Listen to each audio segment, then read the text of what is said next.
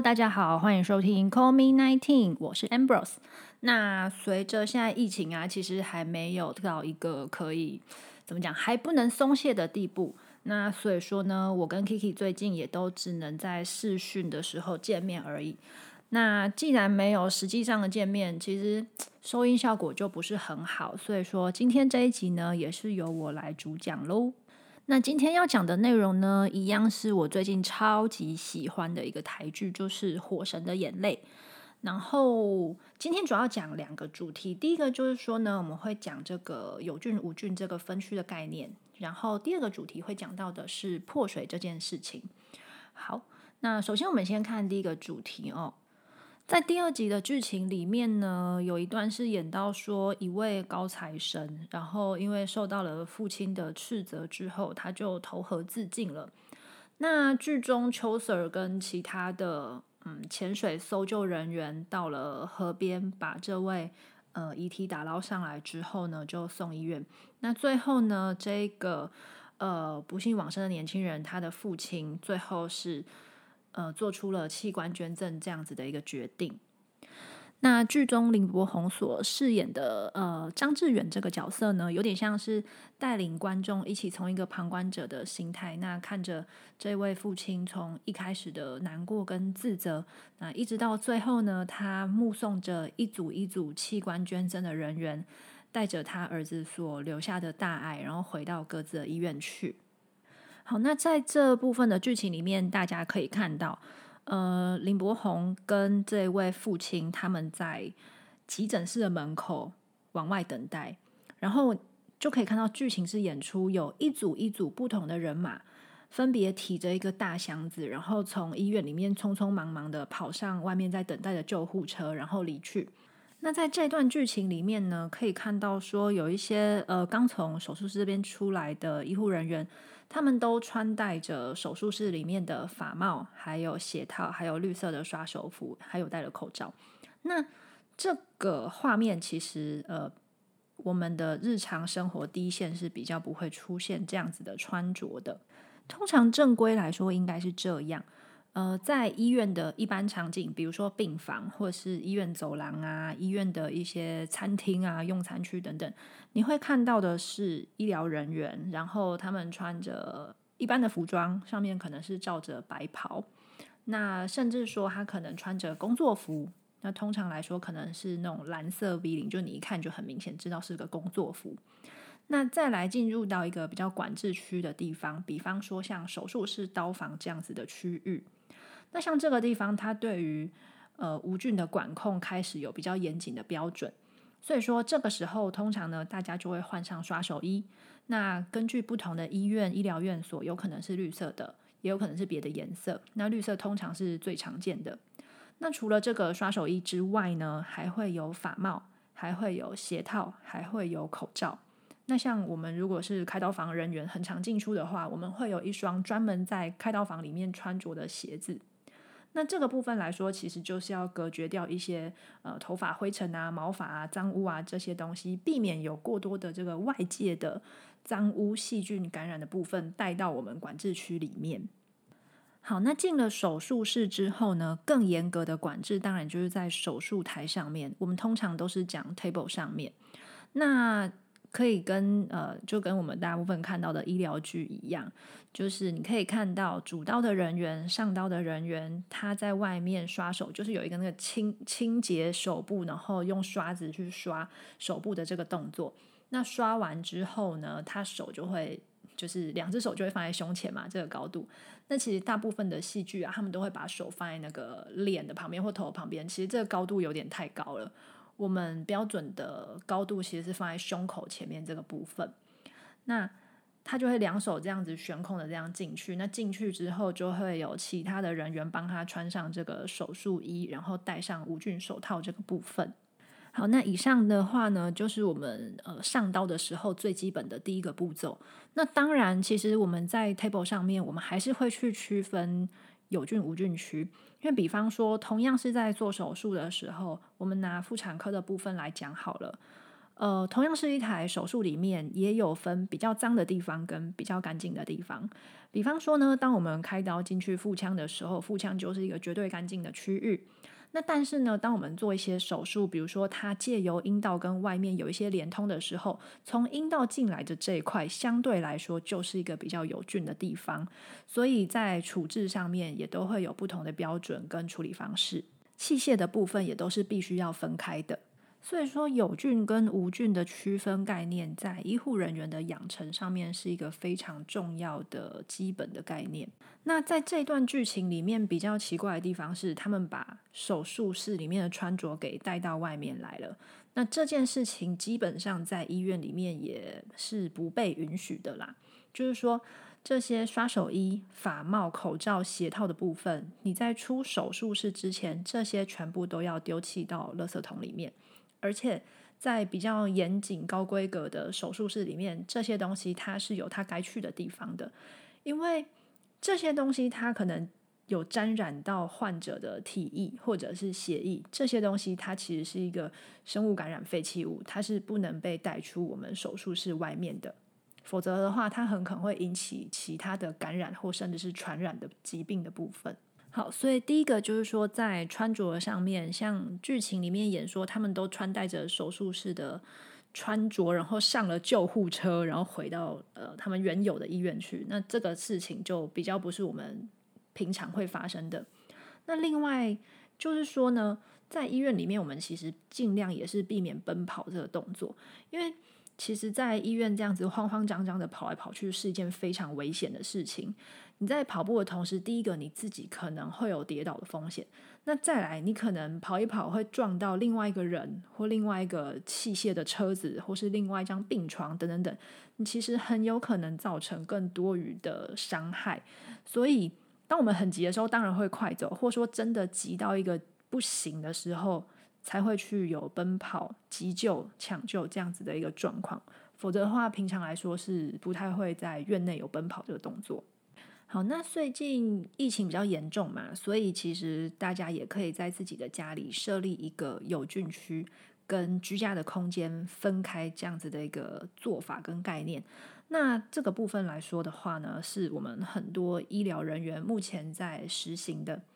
我们可以把家里的玄关这个区域，也就是一进门的这个小空间，把它设为一个有菌区。那我们从外面进来之后，鞋子是拖在这边，那我们的一些外套啦、帽子啦，都是放在这个地方。那这个地方呢，可以准备一个洗衣篮。我们把从外面进来的一些外衣或是裤子这些部分，都先把它换下来，放在这个洗衣篮这边，就设置为一个脏污的地方。这个地方呢，同时也可以准备一个酒精啊，或者其他消毒的液体。在这个地方做完消毒之后呢，我们再回到我们的居家空间里面。那最好可以赶快去洗澡啊，把自己清洁之后，然后再换上居家的服装，那再去坐到家里的沙发啊、床上啊、椅子上啊这些地方，会是一个比较跟外界有所区隔的一个方式。其实有菌无菌啊，感染区非感染区这样子的概念，在居家的生活中是很常被应用到的。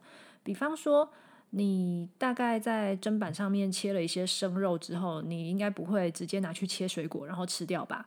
对不对？因为它可能很可能会有一些没有煮熟的东西，上面有细菌的问题嘛。那你吃了可能会拉肚子、身体不适啊。所以像这种有菌跟无菌的概念，它基本上是一个相对的概念，相对有菌跟相对无菌。那这个部分来说，其实稍微呃布置一下，你就可以把这两个地方给分开来。那最近疫情也比较严重嘛，所以说大家多做一点点这个生活上面的小巧思，我想对于大家的居家生活也都会有比较好的帮助。好，那下一个议题我们要讲的是呢，在第一集里面，邱 Sir 的老婆她提前破水了。然后那个时候，邱 Sir 的妈妈就打电话给他。那但是因为他必须要出勤，所以没有办法去陪伴老婆的生产。然后他忙完之后赶到这个产房的时候呢，他老婆已经生完了。然后他老婆就 很生气的哭了，这样子。好的，那在这一段里面呢，我们要讲的是破水这个主题。要讲破水之前呢，我们先来认识一下我们怀孕中子宫的构造。那怀孕的时候，子宫整个会被撑大嘛？子宫壁这个肌肉壁在往里面走的话呢，就会有一个羊膜组织。羊膜组织它，你可以想象成它就是一个很像球体这样子的立体的构造。那在羊膜里面呢，就充满了这个羊水。那宝宝呢，就泡呃飘在这个羊水里面。好，所以说在正常的状况之下呢。由羊膜包覆起来的这个充满羊水，还有宝宝存在的这个空间，跟外界是隔绝开来的。好，那这一切呢，都会到足月之后，宝宝自然发动的时候，它可能就会有个破水的情形。破水的时候呢，就是羊膜破掉了，所以里面羊水就会大量的流出来。那在戏剧里面可以很常看到说，哎，产妇突然下体就啪一堆清澈的水就这样子流出来了。那他就会很紧张，大喊说：“啊，破水啦，赶快去医院！”这样子，那这个是医疗上面很常发生的一个场景。那破水这件事情发生的时候呢，在我们的脑中，第一件事情还是要想到它的周数是几周。我们最怕的事情就是早期破水，发生在三十七周以前的破水，我们都称之为早期破水，因为三十七周是足月产的分界嘛，所以说。今天，如果你是三十七周之前就发生破水的话，你势必一定要赶快到医院去。好，那这边我们还是用周数来做不同时期的破水的一个讲解哈。首先呢，我们可以把二十周作为一个分界，在二十周以前就发生破水的状况的话，基本上它大概就是走向一个早产、流产这样的过程。因为在二十周以前，就算胎儿有所发育，都按照时辰的话，其实它二十周出来基本上是没有办法存活的。所以说，二十周以前的破水，那大概就是最终会走向流产这样子的一个结果。那接下来呢，二十周到二十四周，这中间是一个比较 tricky 的一个阶段，因为这个部分来说的话，大概在二三二四周，胎儿开始出现有存活率的可能性。那但是这个时候出生的胎儿，他基本上是一个极低体重的、极小的一个早产儿。这个部分来说，非常考验早产儿照护团队。那对于这个宝宝本身也是非常非常的辛苦，对于父母、对于家庭来说，都是一个蛮大的一个负担。所以这个部分来说，呃，真的是蛮因人而异的。这个部分就要好好的跟你的医生做后续的讨论。那到了二十四周之后的话，我们从二十四到三十七中间当做同一类。那这个部分来说，随着周数的增加，当然他的成熟跟成长是比较越来越越来越成熟的。那二十四周之后呢，早产儿的出生，他开始有他可以存活的几率。所以在这个时间阶段里面出现破水的话呢？你一样要立刻到医院去，只是说这个时候呢，我们大概就是会做一些安胎治疗上面的介入，不论是呃点滴的安胎药，或者是一些口服安胎药里面。那如果破水情形非常明显的话，你可能需要做住院治疗。那到底为什么会有早期破水的发生呢？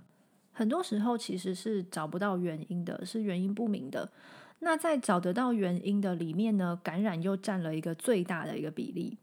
那除了感染之外呢，接下来可能的原因有胎儿本身的问题，比如说有一些是一些染色体上面的问题、发育上面的异常，它有可能引发它自己就早期破水了。那也有可能是呃多胞胎、双胞胎、三胞胎，他们很有可能在比如说三十四、三十五周，或甚至是更早一点三十二周就有一个破水的情形。多胞胎的族群来讲，他们的早产几率确实是比较大的。那再来的话，也有一些，比如说妈妈的子宫或是子宫颈的部分，有一些机能上面的状况，那也有可能引发这个早期破水的风险。好，那破水了之后怎么办呢？对于病患来说，没有别的事好做，第一件事情就是一定要赶快去医院。那进到医院之后，会有几个处置哦。呃，首先我们会去评估说它到底为什么破碎，什么原因的可能性最大。那接下来给予相对应的治疗。那治疗的时候，我们有几个考虑的方向。首先，第一件事情呢，就是破水这个状况一旦发生，呃，羊膜里面原本干净的状态，它现在就是跟外界有一个相通。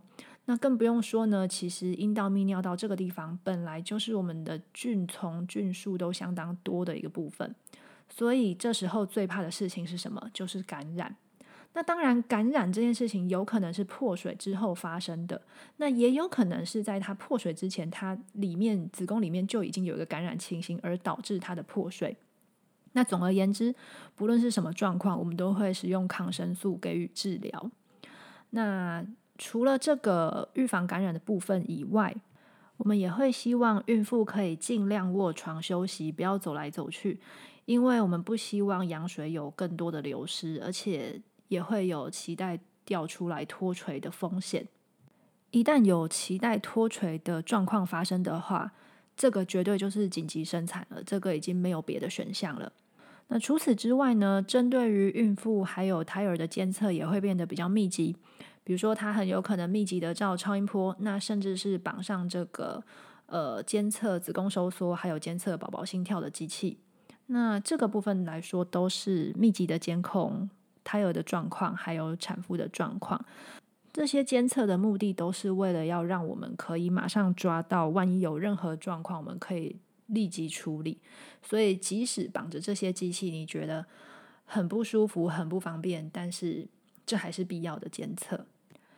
那在这个安胎的治疗当中呢，我们到底要安到什么时候才可以生呢？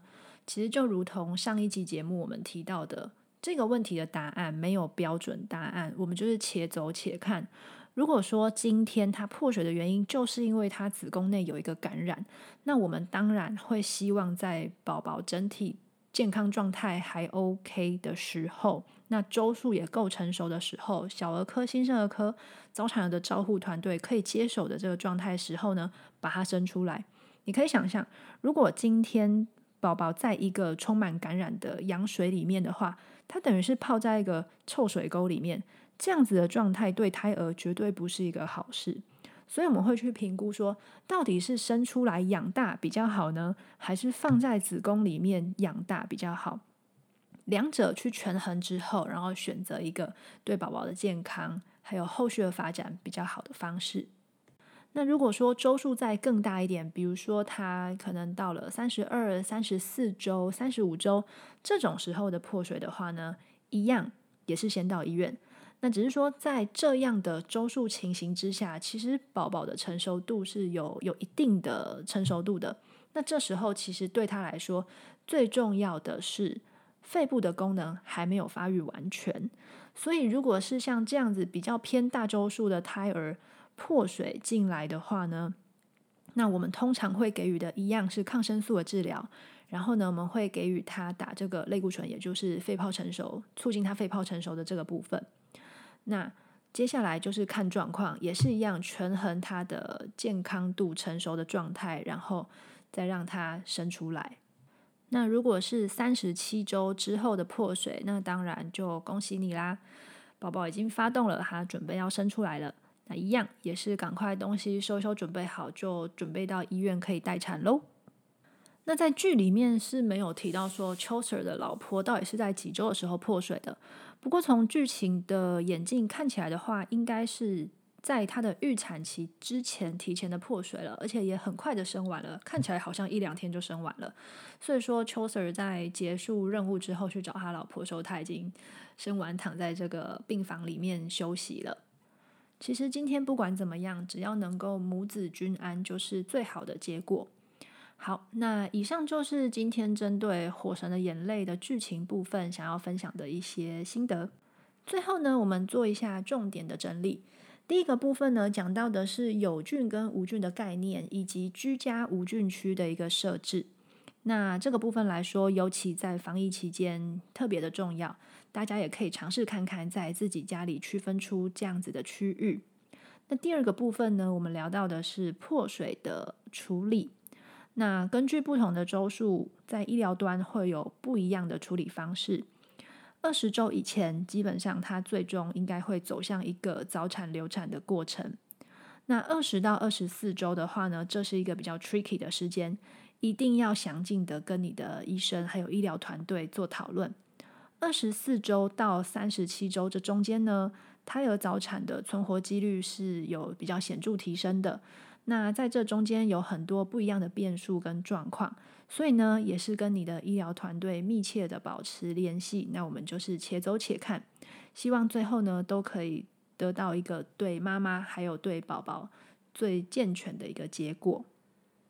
最后呢，还是要再次提醒，在防疫的期间，呃，这个礼拜已经是居家防疫的第四周了，所以说。大家可能会有一点点疲乏，觉得烦，觉得累。那但是外面其实第一线的医护人员依然是很辛苦的，在跟这个疾病做奋战。所以说呢，大家还是一样，没有必要的话就尽量不要出门。那如果出门的话，一定要口罩防护都做好。如果没事做的话，那我们就一起在家里追剧吧。之后还会有一系列追剧来看医疗的这个部分的分享，那今天就先这样子喽，大家拜拜。